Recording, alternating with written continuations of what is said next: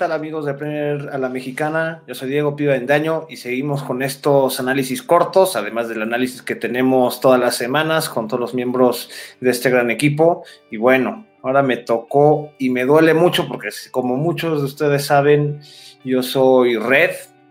La verdad, mucha sorpresa ante este resultado, pero qué decir, un 7-2, un terrible 7-2 del Aston Villa Liverpool, una Aston Villa que está mostrando que esta temporada no va a pelear por, por no descender, está para otras cosas. Y bueno, vamos a analizar rápido este partido. Comenzamos con las alineaciones. Claro que del lado del Aston Villa no hacen muchos ajustes, aunque está un ajuste bastante interesante. Atrás, pues bueno, Emi Martínez sigue en los palos. Eh, en la central, Tyrone Mings y Harry Conza sin ningún cambio. Matt Target y Matty Cash los laterales que ya se han mostrado en estos partidos con el Aston Villa. Aquí en, la media es lo interesante, porque si bien estaba Hubie Hain en lugar de Ross Barkley, ahora entra el debutante, ¿no? Proveniente del Chelsea. Y antes era un una línea de tres donde Douglas Luis estaba un poco más como el contención. Y aquí creo que Magin se retrasa tantito para jugar de compañera de Douglas Luis y así Ross Barkley tocar más el área, ser un poquito más atacante, más directo. Y de hecho es interesante porque esto a veces se puede convertir en un 4-2-3-1. Ya hablaremos más adelante de esto, del impacto de Ross, Barkley. Y adelante, bueno, la línea de tres, ¿no? Que está Jack Grealish, Oli Watkins y Trezeguet. Ningún cambio en Aston Villa. El Liverpool sí venía con un par de cambios debido a las lesiones y, y los contagios de coronavirus. Atrás, pues está Adrián, después de que Allison no pudiera hacerlo después de de que, bueno, se lesionó el, hombro derecho y, va, a estar, va a ser baja, y de hecho va a ser baja para la selección de Brasil. Luego Virgil van Dijk, Joe Gómez, sin ningún cambio ahí, Trent Alexander Arnold, Andrew Robertson, lo de siempre. Fabiño llega con la contención. Jordan Henderson todavía no se recupera del todo, entonces sigue en la banca. Esta vez sí salió al terreno. Navi Keita y Ginny Wijnaldum para apoyar a Fabiño, ya saben, el heavy metal se supone de Jürgen Klopp. Y adelante Firmino, Salah, y bueno, salvo por la cuestión de que Mané también dio positivo en, la prueba del COVID, entra Diogo Jota que había estado dando unos buenos partidos, pero bueno, vamos al partido en sí y es que fue terrible, muchos errores y podemos comenzar con Adrián como el principal que comienza dando estos errores. Cinco errores, Adrián, ya ha tenido que han terminado en gol con el Liverpool en todas las competiciones, en los 21 partidos que ha disputado como titular. Es terrible, creo que no aprende. Bueno, yo creo que también Klopp no, no le ha dicho o no ha insistido en que no juegue con los pies. Al parecer no sabe, y de ahí sale el primero, ¿no? Tratando de, de salir jugando, dar, dar un pase que, no llega a nadie, llega directamente a Grealish para luego que este se lo pase a Oli Watkins y Watkins literalmente nada más tuvo que, rematar a portería sin ninguna complicación. Desde ahí ya el, el Villas empezaba a estar inspirado con, esta fuerza que se le ha mostrado, con esta solidez línea por línea y de ahí la cosa no pintaba bien. Ya iba el 1-0, muchos empiezan a decir, yo como red se los digo, pues sí, este Liverpool ahorita va a buscar y va, va a ver cómo regresa, ¿no?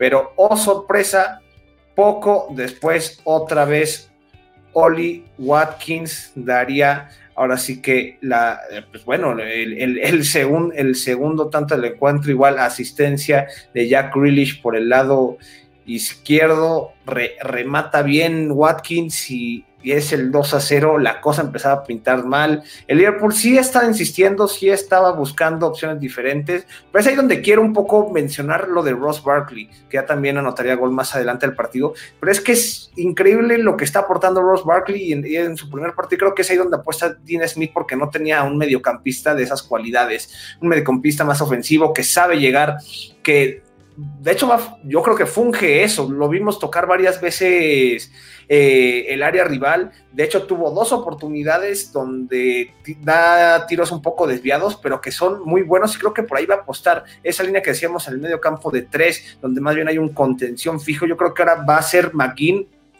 y, y Douglas Luis y arriba y adelante va a ir Barkley para que también tengas una opción de devolverla a una línea de dos y se vuelva un 4-2-3-1 en vez de un 4-3-3. Entonces, interesantísimo lo que plantea Dean Smith con esto, pero sigamos, ¿no? Después llegaría Mo Salah, que yo creo que es lo más rescatable de Liverpool, para llegar a sus 100 goles en Premier League. Recordemos que había metido dos con con el Chelsea y ahora, y ahora bueno, tenía ya 90, tenía ya con este 98 en Liverpool, yo notaría también su gol 101, sin duda, pero Salah sigue siendo impresionante, pese, el resultado, algunos lo señalaron en su primera temporada que iba a ser el One Season Wonder y solo se ha encargado de, de, cerrar críticas y, y sigue respondiendo en cancha. Yo creo que es lo más rescatable de este Liverpool que no, no vio la luz del día. El, y bueno, cuando se pensaba que Liverpool podría estar respondiendo, podría estar sacando más, pues saldría este tiro. Y ahí empezaban las, pequeñas suertes del Vila que digo, porque sin duda dio un partido redondo el Vila, pero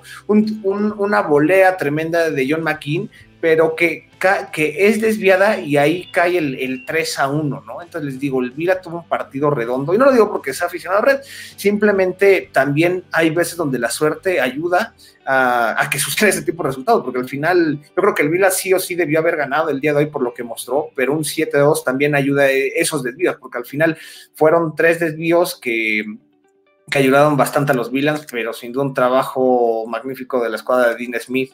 Luego Oli Watkins ya para, para poner ahora sí el 4-2 estaba volviendo loco esta situación porque fue un tremendo golazo. Y de hecho creo que aquí me confundí, porque más bien el, golazo fue el, 2 a 1, donde Jack Grealish se la pasa y Watkins conduce, se lleva a Trent Alexander Arnold y luego mete un, un, tremendo disparo al ángulo derecho de la portería de Adrián. Nada que hacer. Trent Alexander Arnold me está preocupando un poco. Honestamente, veo que en últimos partidos, desde recordando lo de Jack Harrison, lo, veo que está, se está, está, cediendo bastante. Se lo están llevando bastante cuando hacen esos recortes interiores. Deja, deja bastante que desear. Entonces, entonces les digo, creo que hay que pulir mucho la defensa. Ya hablaremos de eso en las conclusiones, pero sigamos con el partido.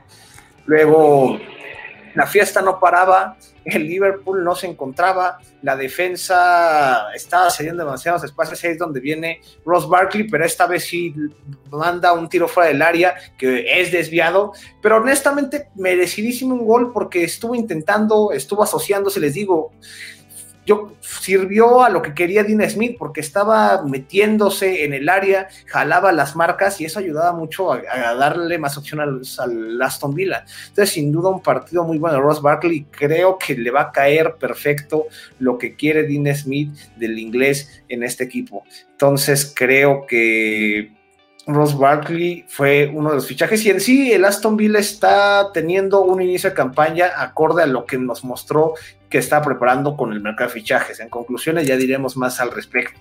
Luego Mo otra vez aparecería para, bueno, tratar de hacer un poco menos feo el marcador. Desde ahí ya no se, se veía muy complicado que los Reds pudieran, con, con tantas cosas que está dejando la defensa, creo que hoy nadie se salva Van Dyke no, no pudo manejar la línea. Robertson igual un partido gris, yo creo que tal vez es el que menos da. Joe Gómez igual sería bastante, no, no, controlaba bastante o se dejaba llevar bastante fácil. Y bueno, Trent Alexander Atom, lo que decíamos, un ejemplo, lo de Oli Watkins, ya lo hablábamos, y Van llegaba a sus gol 101 en el fútbol inglés. Este Salah, como decíamos, está haciendo tremendo, está haciendo las cosas bastante bien. Y qué decir, ¿no? Y bueno, ya Jack se empezaría ahora sí a destapar. Estaba teniendo un partido tremendo, llevaba dos asistencias, así que tocaba, tocaba meter gol, ¿no? Jack Grealish está siendo todavía el pilar de este equipo, está, eh, está, está volviéndose.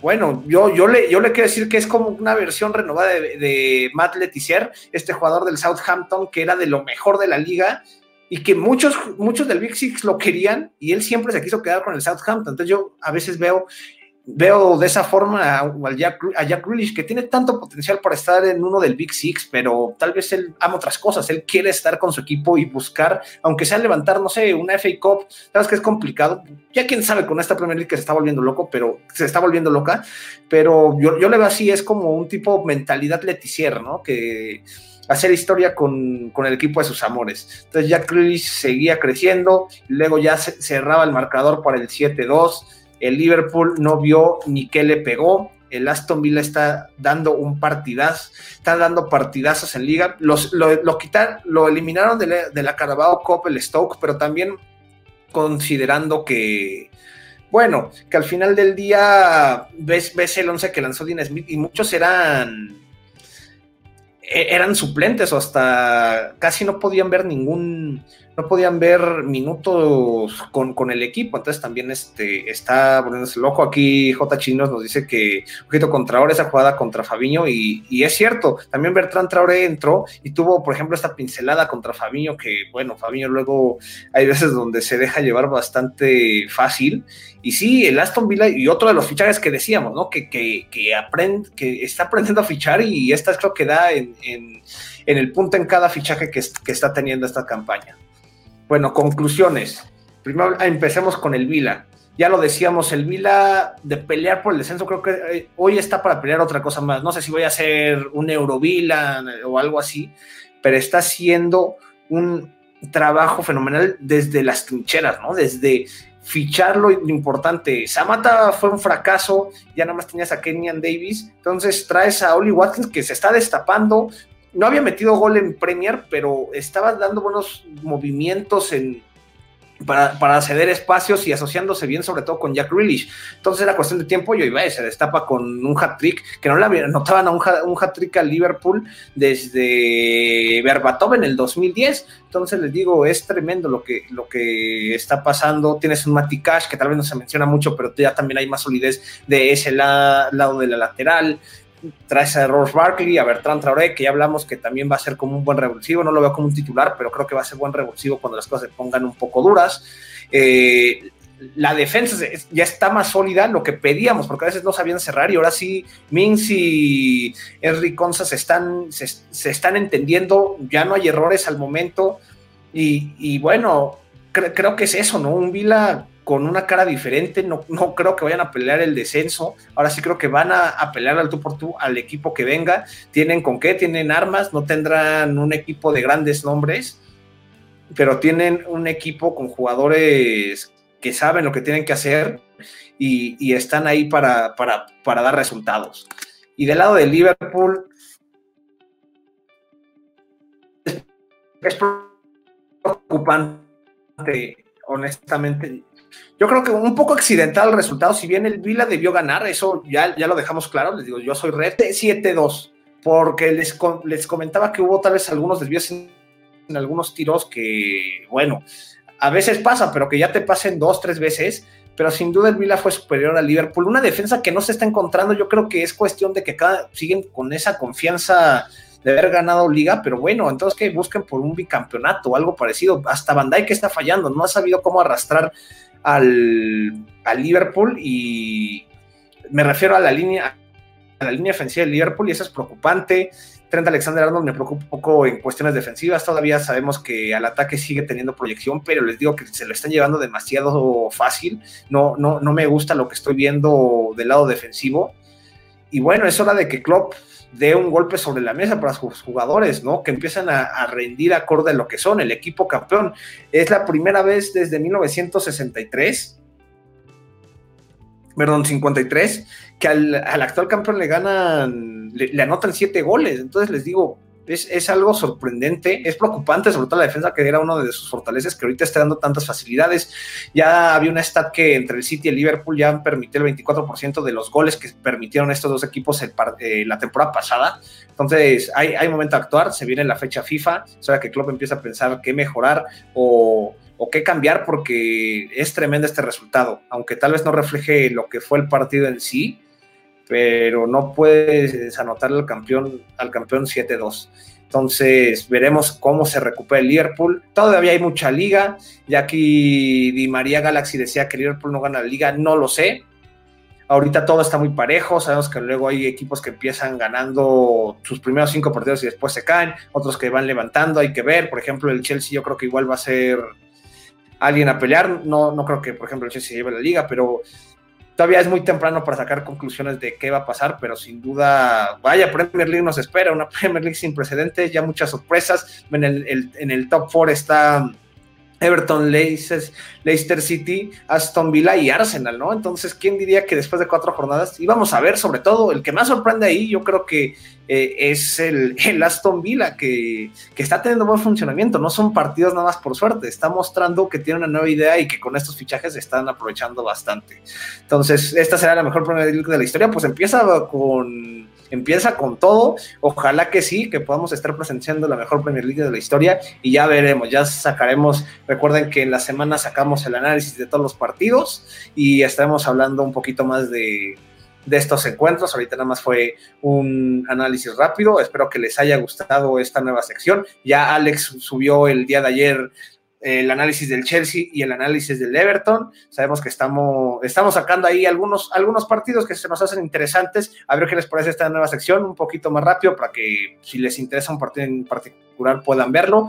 Eh, dejen en sus comentarios qué les pasó, qué les pareció. No se les olvide poner like al video, suscribirse, poner la campanita para que les notifique cada vez que hacemos un directo o un video nuevo y también seguirnos en nuestras redes sociales, Twitter como Premier Alamex, eh, Instagram como Premier a la Mexicana, en YouTube como Premier a la Mexicana estaremos respondiendo ahí. Y ya nada más para acabar eh, este video, dice J. Chino, yo espero que Bromwich y Fulham, levanten y Di María Galaxy dice Fulham va a levantar. Está complicada la situación por la cuestión defensiva. Ya hablaremos un poco más en el análisis de la semana sobre estos dos equipos, pero fue todo por mi parte. Yo soy Diego Pío Bendaño y nos vemos en la próxima ocasión.